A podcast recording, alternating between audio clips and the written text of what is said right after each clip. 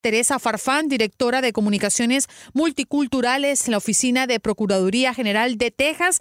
Señora Farfán, gracias por estar con nosotros. Un placer acompañarlos, un placer estar aquí en la oportunidad de hablar con tu audiencia. Explícanos, por favor, cómo funciona esta estafa. Bueno, lo que pasa que, que estas, estas estafas es alarmante porque realmente se están haciendo muy comunes, suceden muy a menudo y es importantísimo que las personas estén siempre bien alertas, que estén siempre conscientes de que si les llaman a, por teléfono diciendo que son de una agencia de gobierno, que ya empiecen a dudar, o sea, eh, eh, eh, tengan muchísimo cuidado con ese tipo de llamadas porque suceden y están sucediendo muy a menudo. Ah, lo que pasa es que estos estafadores lo que tratan de hacer te llaman, ¿no? Entonces ellos eh, se hacen pasar en esta en esta eh, en, esta ah, alerta en particular. Lo que pasó fue que uh, las, están recibiendo llamadas a las personas, les dicen somos del servicio de, de, víctimas del crimen de la Procuraduría del Estado de Texas y este necesitamos toda su información porque su caso necesita información.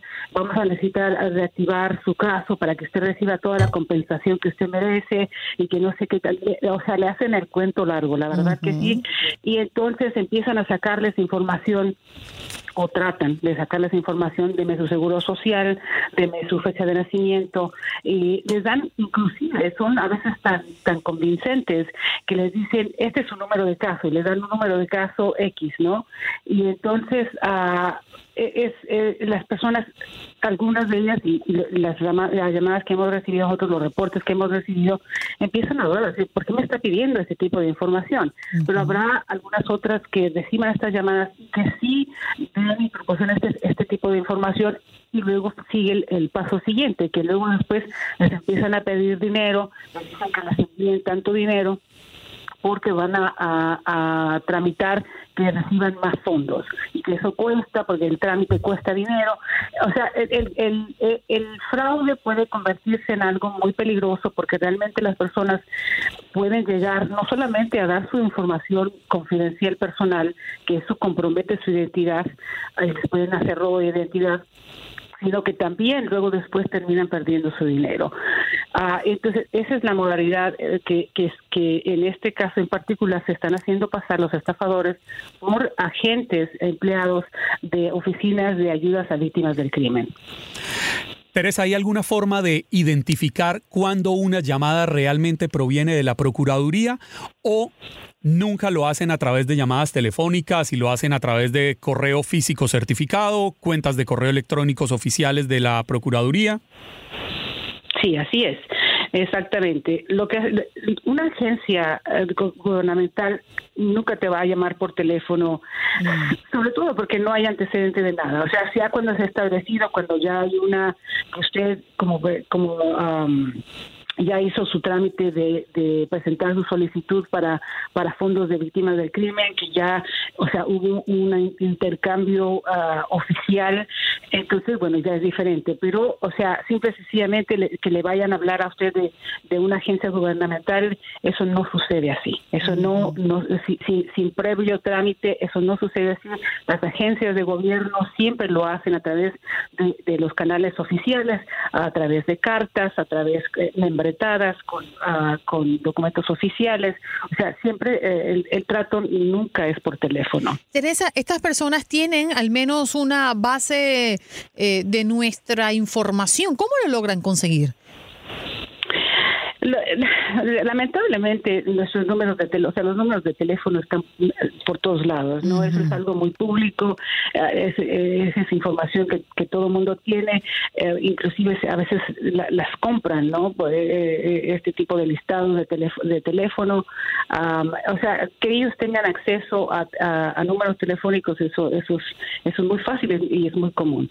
Ah, la mayoría, la gran mayoría de este tipo de estafas se hacen telefónicamente, o sea, el 96% de, de, de las personas que reportan este tipo de, de estafas es, es, telefónicamente. Entonces, sabemos que están utilizando los números de teléfono. Lo, lo peligroso de todo esto es que cuando estos estafadores llaman, eh, ellos también alteran los, los identificadores de, teléfono, el caller, ID que le llaman, ¿no? que el número que aparece en su teléfono, y lo hacen parecer, porque lo alteran, lo hacen parecer como que es un número local, como que a veces hasta de la misma agencia que dicen estar llamando, ¿no? Y eso hay que tener cuidado, porque a veces la gente por eso confía, porque dicen, bueno, pero si este es el número, o es un número local, ¿no? Y piensan que realmente eh, están llamando ese número, y no es cierto. Eh, ellos alteran de alguna manera para que haga aparecer que están llamando de un número local, cuando realmente no es así. Usualmente este tipo de, estafadores están, muchas veces ni siquiera están en el país, están fuera del país.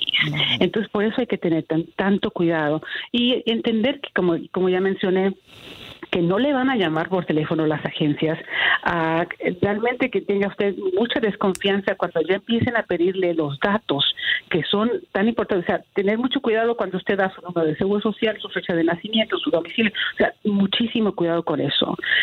Tiene que cerciorarse, tiene que colgar ese teléfono, buscar realmente por, por otros medios el, el, número legítimo de la agencia para, para investigar usted mismo. Por otro lado, uh, tiene que uh, desconfiar muchísimo cuando le empiezan a pedir dinero uh, por, por giros, por envíos, cuando le empiezan a pedir dinero por tarjetas de, de regalo. O sea, todo ese tipo de cosas son alertas rojas que usted tiene que tener mucho cuidado como consumidor.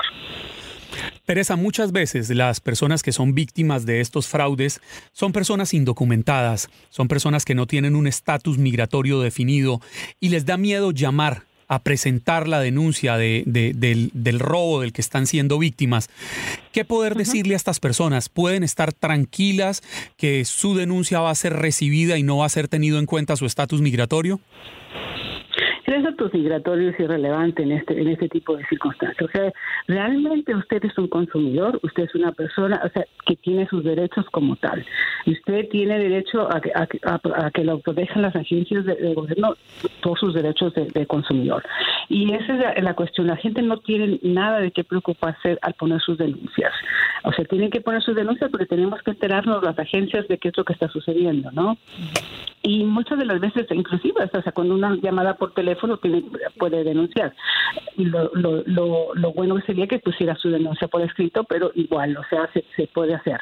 La cuestión es de que la gente entienda que una tiene que denunciar para, para, para que, que otras personas podamos alertar a otras personas a través de alertas como esta precisamente que emitimos y que, y, y, que no tengan ningún tipo de miedo. ¿no? Esto sucede, como ya mencioné, sucede muy a menudo, sucede a nivel nacional, sucede en todo en todas partes.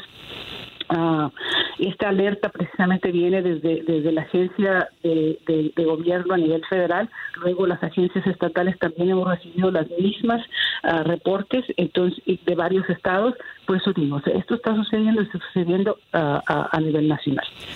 Teresa, eh, quisiera, ya lo dijo, pero quisiera enfatizar un poco más en esto para que las personas que nos están escuchando lo tengan perfectamente claro. Nunca, una primera comunicación de una agencia gubernamental, bien sea de índole federal o de índole estatal, se va a realizar de manera telefónica. Así es. Así es, esto no, ese no es la, la manera en que se que se llevan a cabo este tipo de de, de ah, asuntos oficiales. Nosotros no llamamos por teléfono, el IRS no llama por teléfono, el Seguro Social no le llama por teléfono. Ah, y estoy nombrando esas agencias porque sucede, eh, entonces la gran mayoría de, de utilizan que son del Seguro Social, que, que son del Departamento de Salud, que son del, del IRS, de que, o sea, que son de la policía que son del alguacil de sheriff, que son del FBI. O sea, tengan mucho cuidado porque e, eso no sucede así. Teresa, agradecemos enormemente que hayas pasado por Buenos Días América y que toda nuestra audiencia de costa a costa entienda un poco cómo funciona esto, ¿no? Y estar muy alertas con estas situaciones de fraude. ¿Algún número de contacto que quieras dejar como servicio público? Bueno, en Texas es el 1-800-252-8011, 1-800-252-8011. También pueden ir, la agencia federal a nivel, que, a nivel federal hace este tipo de, es, la FTC, que es el Federal Trade Commission, y es la, la, de, la agencia de, de, comercio, es el 1877 382 4357. Bien, gracias Teresa por comunicarte con nosotros.